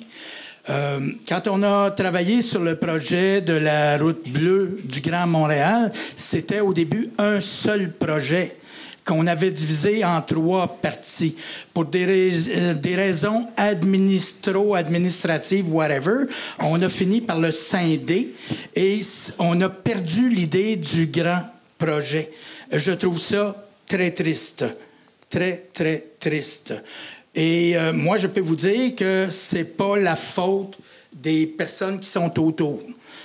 On a vraiment un problème dans le centre où est-ce que c'est pas mal nombriliste comme approche. Je m'excuse, là, mais c'est faut dire les choses comme elles le sont. Et euh, je trouve ça très triste. Parce que comme je l'ai dit tantôt, le fleuve euh, c'est du gros volume, c'est gros, c'est grand. On peut le regarder, on peut y avoir accès, on peut mettre des bancs. Euh, avec euh, la Corporation du Pôle des Rapides, on a développé des pistes cyclables. Puis avec Vélo Québec, il y a quelques années, j'ai même été président de cette corporation. on a travaillé fort. Et on avait à se battre, même déjà à l'époque, la ville, c'était pas une île, une ville, là, ou à peu près. Il fallait se battre pour intégrer la petite partie montréalaise dans le grand projet de donner accès au grand sud-ouest de Montréal. Le 18 octobre euh, euh, dernier, il y avait l'Agora métropolitaine. On va revenir un peu là-dessus. Une intervention qui s'est faite, c'était celle de Nathalie Martin le nom est peut-être connu. elle est responsable du patrimoine dans la ville de Laval. On dit l'avenir est à Laval, mais c'est un avenir qui a quand même euh, des racines. Et euh, une observation qu'elle faisait, c'est que les rivières, euh, malgré ce qu'en pensent plusieurs, les rivières ont deux côtés. Et si vous regardez, les, elles sont souvent les limites administratives. Donc, c'est un peu comme euh, entre les arrondissements de Montréal. Par exemple, la rue Sherbrooke, c'est la limite entre deux arrondissements. Fait que c'est, il y a une ligne pointillée d'un côté, c'est un arrondissement, de l'autre côté. La même chose pour les rivières. D'ailleurs, il y a un bel exemple de ça. Je pense que c'est l'an dernier, quand il y avait les crues, ils avaient réalisé que le niveau de l'eau n'était pas le même du côté de Laval que du côté de Montréal. C'est vrai, ça? Ou euh? Non, non. Ça, ça, il y a une explication à ça. Ah, je, il me semble bien. Il y a une explication très simple ça s'appelle en anglais greed. C'est-à-dire que. Oui, greed spaces. les niveaux sont les mêmes. Ce qui change, c'est la ligne 20 ans. Fait que si vous mettez la ligne 20 ans un petit peu plus proche de l'eau, ça veut dire que vous faites un petit peu plus de construction. Donc, le, le terrain en haut de la ligne prend de la valeur. La même, c'est juste ça. C'est où, quand on dit que les cartes n'existaient pas, les cartes existent depuis le début des années 80. Et comme je disais tantôt, ça fait 10 000 ans que ça change pas. C'est la même chose. La seule chose qui change sur les cartes, c'est est-ce qu'on reconnaît le remblai que monsieur un tel ou madame un tel ou l'entrepreneur véreux a fait depuis 10, 15 ou 20 ans? Pour exonder le terrain. Fait que la nouvelle carte va reconnaître ce terrain-là qui est sorti de l'eau. Ah, c'est un peu pénible. Euh, bon, mais Pierre, OK, je, je calme-toi. là. de ça, ça me fâche trop. Voilà. OK, il sort de son lit. Non, non, mais il faut dire les choses comme elles sont. Admirons, admirons. Il n'a pas, du gain. Non, il s'est resté. C'est un langage très correct. Il n'y a pas eu d'invocation liturgique du tout. Ça, on n'a pas assez proche, par contre. Là. Non, non, non, non. mais une rivière qui a deux côtés.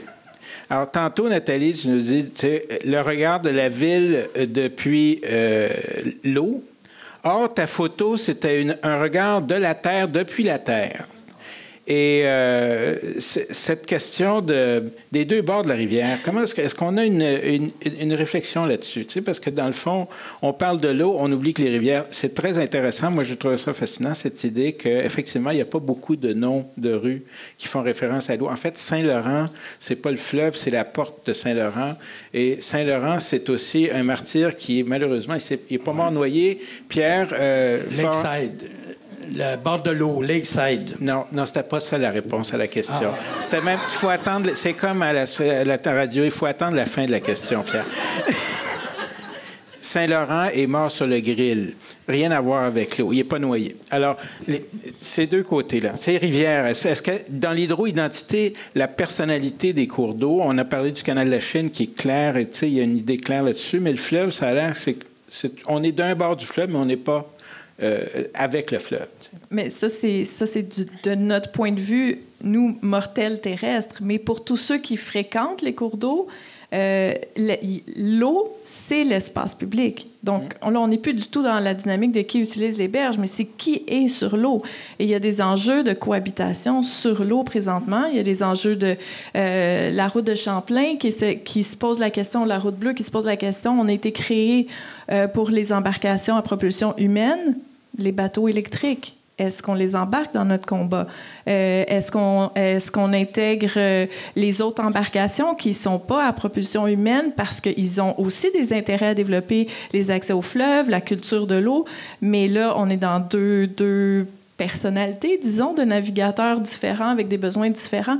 Donc, si on, si on fait abstraction de la Terre puis on regarde l'eau comme l'espace public, et ça inclut beaucoup plus que les deux rives une en face de l'autre, ça, ça renvoie à des enjeux de euh, si Repentigny réserve ses quais seulement pour les résidents, ça déborde à Pointe-aux-Trembles, les gens de Montréal sont complètement abandonnés dans leur, euh, dans leur accès à l'eau pour ceux qui font du bateau. Donc, faut déjà penser à l'eau comme étant l'espace public qui pourrait éventuellement être saturé où il y a des enjeux de cohabitation déjà maintenant, même si euh, ce n'est pas la majorité des gens de la région qui vont sur l'eau.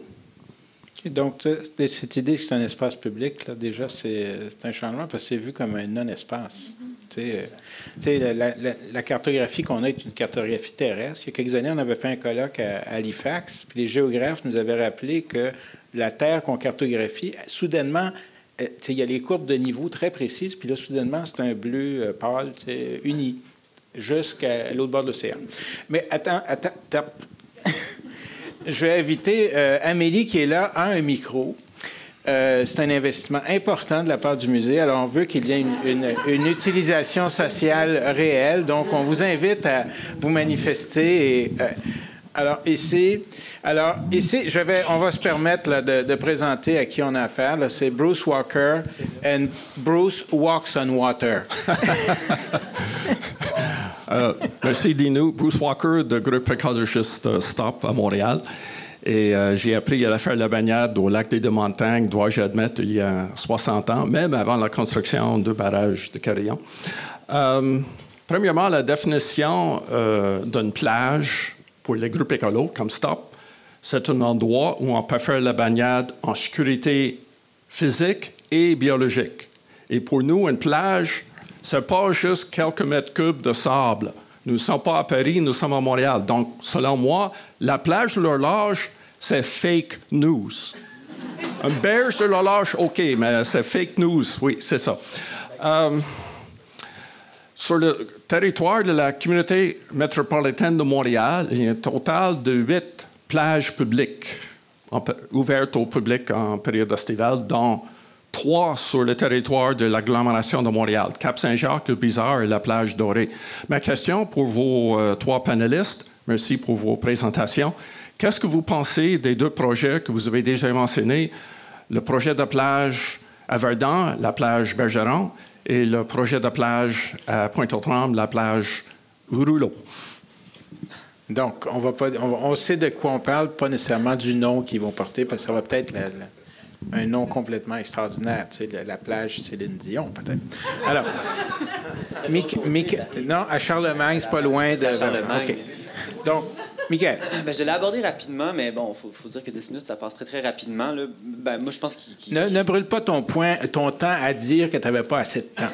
C'est vrai.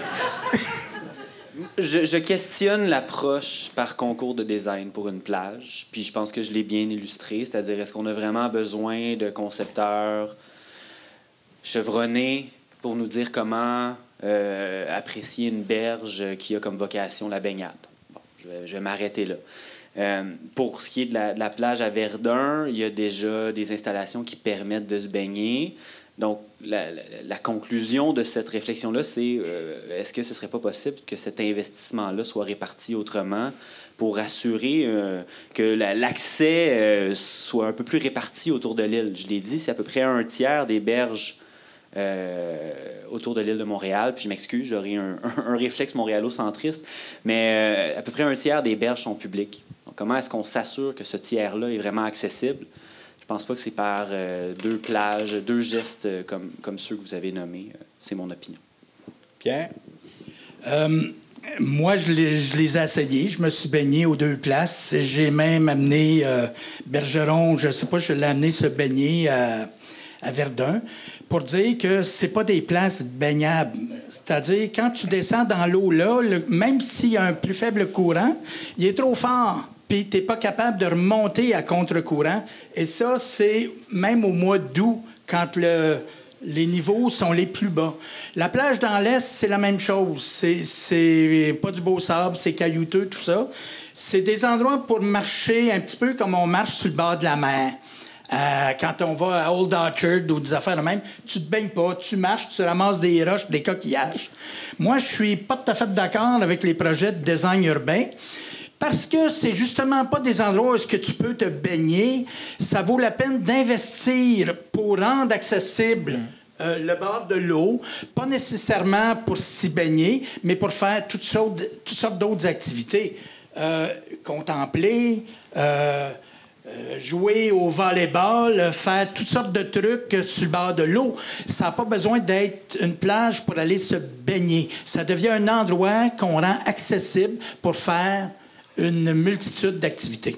Et ça, un bon designer peut voir à avoir des salles de bain, des toilettes, de l'eau, euh, des trucs de même.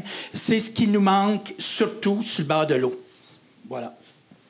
Nathalie? Je pense qu'on a, a un intérêt à regarder ce qui se fait déjà comme pratique. Euh, j'appellerais ça le, patrimoine humain, dans le sens où euh, il y a des gens qui vont ramasser des roches sur le bord de l'eau euh, et qui se baignent pas. Ben, peut-être qu'il faut se poser la question, ces personnes-là sont peut-être en, maîtrise de connaissances sur le fait que ça se baigne pas à cet endroit-là. C'était, le cas de la plage de l'Est qui était envisagé sur le site de la marina Baudouin, la famille Baudouin qui a fait son argent a apporté les gens sur l'île en face pour qu'ils se baigner. Donc, c'est pas là qu'on se baignait. Donc, regardez les pratiques qui, qui, qui, sont déjà en place, puis déjà, euh, déjà d'abord considérer ces usagers-là ou ce qui se fait déjà comme quelque chose qui est à préserver, euh, peu importe le projet, aussi grandiose soit-il, euh, qu'on veut, qu'on veut réaliser. L'autre chose, c'est qu'il faut regarder aussi vers la terre, qu'est-ce qui se fait. proposer quelque chose comme ce qui avait été fait dans la plage de l'Est, qui, qui, qui est vraiment fantasmagorique, là, alors que le reste du, du, de l'environnement, du tissu social autour de cet endroit-là et serait complètement déconnecté. Qu'est-ce qu'on qu'est-ce qu'on envisage comme relation avec le territoire immédiat? Il euh, faut se poser la question pour les gens qui vont se rendre puis les résidents autour. Ça va, finalement, ça va être une enclave euh, ou un accès? C'est ça, un peu ça? Moi, c'est une vraie question, mais enfin, Bruce, euh, voilà, le, jugement euh, du, sur le on the banc, hein, sur le banc, c'est un jugement assez unanime. Moi, on, peut euh, peut-être se poser la question aussi parce que ça devient des projets d'équipement. L'accès à l'eau a-t-il besoin d'être juste un équipement? Dans certains cas, oui, mais dans d'autres cas, vous savez, il y a des, endroits où il y a des lois sur le littoral. Y a, la notion de littoral est telle, uniquement applicable à des pays ou des aires métropolitaines comme on a ici, où on a beaucoup de domaines publics euh, à plusieurs échelles de constitution. Tu sais, la voie maritime, endroit extraordinaire, c'est un équipement nord-américain même. Alors, mais faire des équipements, ça veut dire que les accès pourront se réaliser uniquement dans les cycles. Toi, Pierre, tu travailles dans un modèle non gouvernemental. En fait, tout le monde ici est un peu, c'est le secteur non gouvernemental. Mais j'ai travaillé gouvernemental en Oui, oui, tu t'en caches pas, je sais. Mais il n'y a pas de honte à ça. Ce que je veux dire, je pense, puis permettez, s'il y en a qui sont pas d'accord avec moi ou qui pensent que je me trompe, je pense que la politique de protection des plaines inondables s'applique pas sur l'île de Montréal. Bruce? Elle est il y a comme une exclusion. Incroyable. C'est la question que personne ne saurait répondre si Bruce ne connaît pas la réponse. En tout cas, il me semble que ça, on n'en parle pas beaucoup, là, mais il me semble que, justement, ça ne s'applique pas. Puis, voilà. C'est quoi le rapport? Mais je pense qu'il y a un rapport, c'est-à-dire qu'aujourd'hui, l'actualité met sur l'ordre du jour, l'Agora métropolitaine avait sorti toute la question des zones inondables. Finalement, il va y avoir une nouvelle cartographie technique. Est-ce qu'on peut la connecter avec une cartographie humaine, voire poétique de tout ça? Parce que euh, on peut faire beaucoup d'équipements puis perdre un peu l'âme qui est associée. L'âme, c'est pas un, phénomène religieux, mais il y a des endroits où, tu sais, euh, se promener sur... Euh, moi, j'ai pas besoin d'aller à Ordre-le-Chat. Je peux dire que Percé, Gaspésie, restons chez nous, Pierre. Pourquoi aller? sais, marcher, c'est plus intéressant, passer des heures à marcher, à jaser, en marchant sur le bord de la grève, en, en ramassant des agates ou des choses comme ça, que d'aller flouche-flouche dans de l'eau froide. Peut-être que tu as un, point de vue différent. Non, non, mais l'eau est chaude ici, dans l'été. C'est extraordinaire ici. Mais le fleuve, de façon euh, générale, jusqu'à Percé, c'est Mais est-ce qu'on a... Essayons de trouver autre chose que la baignade. Qu'est-ce que... Si on avait à dire... Là, par exemple, en hiver, il y a peu de gens qui font de la baignade. On n'est pas en Russie, ici. Mais il y a une relation avec l'eau qui existe en hiver. L'image que tu amenais était une image de... Euh, partiellement d'hiver. Il y a des endroits autour de l'île où il y a des paysages d'en bas qui sont extraordinaires. Là, dans, à Seineville, dans les baies, là, les criques, là, il y a des choses extraordinaires à voir. Euh, comment est-ce qu'on peut aborder ça? Parce que sinon, on peut centrer tout ça sur la baignade et la plage, alors que l'accès aux berges, ça peut être immensément plus que ça. Nathalie. Oh, mais je pense qu'on a besoin de plus de visibilité sur le fleuve, clairement, parce que euh, déjà pour euh, développer cette relation-là, pour rappeler quand on passe sur la rue qu'on est proche, on est proche de, l'eau. Euh, mais même la visibilité, ça s'adresse à qui, qui en profite en réalité? puis, c'est anecdotique, là, mais à, la Chine, aux limites de Dorval, sur un des parcs qui longe, là, où, là où le fleuve commence à avoir l'air d'un lac, en fait, euh, il y avait il y a une, une, sculpture en métal et c'est écrit fleuve. Et on voit un peu au travers, c'est assez beau, mais c'est vraiment c'est dissonant parce que euh, ça nous prend ça pour dire ça, c'est le fleuve. Euh, et, Alexandre, qui fait son stage, là, chez nous, chez Respire, disait qu'il avait rencontré des gens qui venaient le voir et disaient Excusez, est-ce que ça, c'est un lac? Ah, OK, il faut que j'aille travailler. Je travaille à cinq minutes d'ici. On a besoin de, de cette d'infrastructures, d'équipements, juste pour nous aider à construire cette relation-là déjà avec le fleuve. Et je pense qu'à ce stade-ci, là, ça prend pas grand-chose comme équipement. En fait, il faudrait peut-être juste enlever de l'équipement pour qu'on ait plus de ah, vue. On, va revenir à Natacha Alexandrov, la Caroline Pointilienne, qui est là. Mais Pierre, tu voulais un point? Oui, il y a... Euh, quand on a des amis étrangers qui viennent euh, à Montréal, moi, je me fais toujours un devoir de les amener voir les rapides de la Chine c'est quelque chose qu'ils n'ont pas la plupart du temps dans leur pays. Quand c'est des amis africains, ils me demandent s'il y a des crocodiles. Euh, non, mais tu sais, c'est vraiment ça. C'est, fantastique. C'est une ressource. Je ne sais pas qui d'entre vous y va ou fait son pèlerinage chaque année pour aller voir les rapides. C'est le temps, là, des gros volumes. Ah, c'est, fantastique. C'est fantastique. Il y a une puissance évocatrice, là. Ah. Et l'autre chose qui est intéressante, quittons la baignade, parlons de navettes. On a parlé de navettes, mais les petits bateaux. Qui a pris le petit bateau qui part de la Chine, qui s'en va à l'île Saint-Bernard de l'autre côté? C'est fantastique. C'est une des plus belles promenades à faire pendant l'été. Euh, je ne peux pas le vendre plus qu'il faut. Avec le, groupe sur la rivière des Mille-Îles, on est en train de développer présentement des navettes, pas fluviales, mais des navettes de rivière qui vont se promener partout avec des bateaux électriques sur le site. Mais c'est compliqué faire ça. C'est difficile. Ça prend des sous. Euh, il faut toujours penser, quand on parle Ça accès prend des public- liquidités. Ben, accès public, faut penser toilette, faut penser, Oui, oui. tu sais, sécurité. Oui, oui, absolument. si vous avez pas de toilette, vous avez beau marcher sur le bord de l'eau, à un moment donné, il faut que tu trouves un restaurant ou il faut que tu fasses un truc comme ça. Moi, je commence à être plus vieux, c'est-à-dire la toilette, je la cherche plus souvent que quand j'étais plus jeune. C'est sûr, quand on marche à côté de l'eau, Ah, ça invite. Ben, peut-être. Mais c'est important. Les équipements Non. publics, c'est de cet ordre-là qu'on les cherche. oui, ça n'a pas besoin d'être un grand. On va Voyons. revenir tantôt sur un grand équipement, mais avant Voyons. de terminer, mais euh, euh, Natacha voulait intervenir. Euh, oui, bonsoir. Je voulais d'abord vous remercier. Moi, j'aimerais vous parler d'un petit coin de Montréal que tout le monde ne connaît peut-être pas. C'est le quartier Pointe-Saint-Charles. Alors, pour ceux qui ne savent pas, c'est entre Verdun et Ville-Marie, le centre-ville. Euh, c'est un quartier qui est enclavé. Il est enclavé par la 15, il est enclavé par l'autoroute Bonaventure euh, et par le canal de la Chine. Alors, le canal de la Chine, on aurait pu espérer que nos décideurs aient protégé les berges, mais elles sont construites actuellement. Quand vous vous promenez sur la rue Saint-Patrick, c'est des briques, des briques et des briques. On s'est battu comme des malades pour garder des entrées au canal. On a réussi plus ou moins.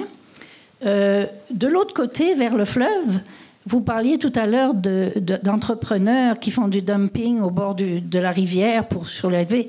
Nous, là, c'est la ville qui a fait du dumping. La ville a construit le parc, euh, euh, l'ancien technoparc.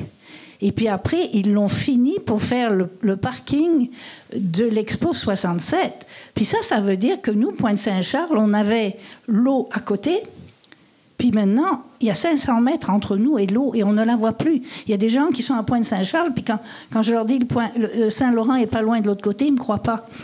Euh, alors actuellement, j'ai quand même une petite nouvelle. J'espère qu'elle va s'avérer vraie puis qu'elle va rester là. Euh, la ville de Montréal, après qu'on ait tellement insisté, euh, se penche sur le fait de nous faire un lien à Pointe-Saint-Charles euh, à partir du, parc Marguerite-Bourgeois au bord du fleuve. Ça, ça veut dire que ça devrait être une, une passerelle. Ça peut pas être un pont. Donc une passerelle avec ascenseur de chaque côté, parce que nous, on veut que ce soit accessible à tout le monde. Ça va leur coûter un bras. Mais euh, moi, je fais partie euh, du comité de, bon voisinage avec le pont Champlain et j'ai été effarée de voir le massacre qu'ils ont fait au bord du fleuve. J'ai euh, été effarée par le fait qu'il y a le, REM qui passe par là. On refait des autoroutes. On, on va remonter l'autoroute Bonaventure parce qu'elle est complètement finie, mais ça nous va nous permettre d'avoir une bordure euh, où on pourra marcher euh, le long du fleuve. Puis nous, c'est là qu'on voudrait arriver. Alors on ne pourra jamais se baigner là parce qu'il y a trop de courant, mais au moins on pourra voir notre fleuve, puis on pourra aller pique-niquer au bord du fleuve. Parce qu'on est, pour ainsi dire, le seul quartier de Montréal qui ne peut pas voir le fleuve. Alors c'est tout ce qu'on espère. Puis moi j'ai un petit truc euh, rigolo. Moi je disais toujours euh, le fameux euh, bassin Wellington qui existait avant à côté du bassin Peel. euh, que un certain monsieur Bronfman regarde pour mettre son, son, son stade. Moi je, dis, moi, je dis aux gens, on devrait faire, on devrait le réouvrir puis faire une piscine publique. Ça serait extraordinaire. Voilà, merci. Bon. C'est- l'anniversaire du duc de Wellington aujourd'hui, en passant. Beau euh, segue. Euh, Il y a la question des, endroits où on a éloigné la ville de l'eau. On parle de créer des accès, mais des fois, fort heureusement, enfin, mais je, je dois dire, euh, Natacha, je pense que Villeray n'a pas un accès au fleuve non plus. Là, c'est pas juste Pointe-Saint-Charles. Mais euh, on peut. Merci. Ce, euh, ce dernier truc, ça nous rappelle que des accès. Il y a des accès, par exemple, les ponts, le pont Champlain qu'on entend ici euh, commenter avec beaucoup de vigueur, va être doté d'une promenade pour les piétons, un large espace qui sera. à- enfin, qui va créer un accès visuel à l'eau. Est-ce que ça. ça- Peut-être que. Oui, mais c'est pas pas un mur, c'est pas le modèle parc Pont-Jacques-Cartier avec la barrière anti-suicide carcérale. Là ça va être ça va être l'équivalent de la terrasse du frein. Est-ce que la terrasse du frein à Québec est un accès au fleuve ou non? On peut prétendre que oui. Euh, mais euh, il est 19h30, alors je vais demander le mot de la fin à nos trois intervenants et après ça, on pourra poursuivre. Euh, Michael, un mot de la fin. Ben, brièvement, vous m'avez un peu volé le punch, mais moi, c'est vraiment d'explorer la question de la mobilité, puis du, puis de, de, l'accès aux fleuves et aux rivières. Moi, c'est vraiment ça qui, me fascine, euh, puisqu'on a vu l'année dernière à, à Pointe-aux-Trembles, euh, si on veut être innovant par rapport à notre, euh, à notre accès, puis à, notre quotidien et, le fleuve, je pense que c'est vraiment ça qu'il faudrait explorer à Montréal. Puis peut-être également dans une optique métropolitaine, parce que de Varennes à Repentigny, par exemple, c'est difficile à faire. Ça existe de Hudson à Oka, mais bon c'est pas public, c'est privé. Il y a le pont de glace qui existe également là, mm. dans, dans, le coin de l'île Bizarre, mais bon, ça reste quand même des exceptions, alors que ben, se déplacer en, en bateau, ben, c'est ce qui, ce qui a permis qu'on soit ici aujourd'hui. En effet. Pierre? Il y a beaucoup de travail à faire. Il y en a beaucoup qui s'est fait, mais euh, quand on parle juste de la, du traitement des eaux, l'usine qui existe depuis 1998, c'est tout récent dans l'histoire de Montréal. Tu sais, on parle pas de, on parle d'une vingtaine d'années. Mm-hmm. Hein? C'est de ça qu'on parle. Là. Alors, il reste beaucoup à faire, beaucoup à faire dans les structures euh, métropolitaines là, pour qu'on s'organise pour protéger puis rendre accessible l'eau. Il y a du travail pour les jeunes pour les prochains 100 ans. Là. Fait qu'il faut pas s'en faire avec ça. Sur 100 ans, ils vont pas rester jeunes tout le temps. Oui, mais il faut qu'on embarque des gens, il faut qu'on travaille sur des projets, il faut qu'on réfléchisse, il faut qu'on innove, il faut qu'on cherche, il faut qu'on essaie des choses, il faut qu'on se casse le nez, il faut, faut qu'on fasse plein de choses, mais il faut qu'on le fasse. Et c'est ça, mon, si j'ai un message à dire, c'est ça. Là. C'est-à-dire, tout n'est pas fait. On ne fait que commencer. Bon, ben, après ce mot, le mot de la fin après commencer? ben, continuons, en fait. Continuons le dialogue. Puis surtout, euh, moi, je salue l'initiative de tous les groupes citoyens euh, organisés ou des citoyens désorganisés, là, qui, euh, comme les Amis du Quai de l'Horloge, les Amis du Courant Sainte-Marie, la Route de Champlain, les Jeunes Marins urbains, qui travaillent à, sensibiliser les, citoyens à, l'accès aux berges, mais aussi à éduquer les générations plus jeunes, ceux qui ont des parents qui sont jamais allés sur le bord de l'eau. Et ces personnes-là vont être ceux qui vont pouvoir avoir un vrai dialogue sur euh, les besoins qu'on a. Donc, euh, oui, continuons. Bien, merci. Euh, on, a, on a vu sur l'image au début, vous aviez le fleuve, mais vous avez la montagne. La montagne a bénéficié en 2011, je crois, d'un sommet, 2002. Il y a eu un sommet sur la montagne. Comment, et oui, bon, je sais. C'est capitale de l'humour ici. Hein? Mais y a-t-il un, sommet euh, métropolitain sur, euh, sur l'eau? Il y a eu les projets archipels, Jean Descaries euh, connaît, mais peut-être qu'il y a beaucoup de choses à faire, mais le fond de l'eau est frais, c'est ça. Alors peut-être que c'est un moment, un rendez-vous qu'on pourrait se donner. C'est pas le but de cet échange n'est pas de tout résoudre, mais peut-être de commencer quelque chose. Euh, on, y verra.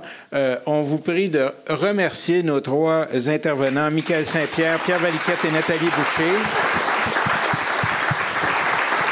Ceci, this is the 20th of our city talk uh, with the McCord. Some, for some reason, we thought it would be a good idea to continue. Alors, euh, euh, le rendez-vous sera euh, en octobre pour une, une?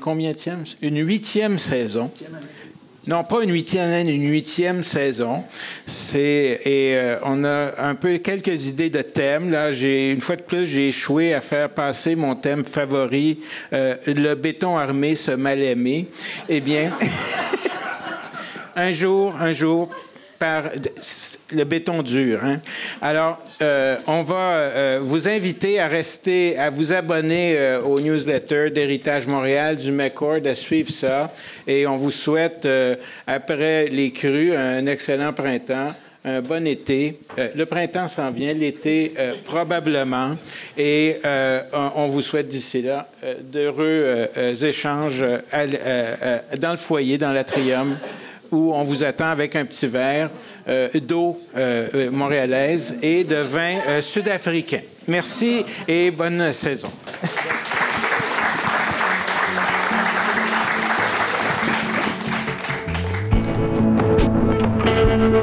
Les thématiques urbaines vous passionnent? Abonnez-vous à l'émission pour être informé de l'ajout de nouveaux épisodes. Nous sommes intéressés à connaître les sujets qui allument les Montréalais. Proposez des thèmes pour la prochaine série Échanges urbains en passant par la page web des Échanges urbains sur le site du Musée McCord.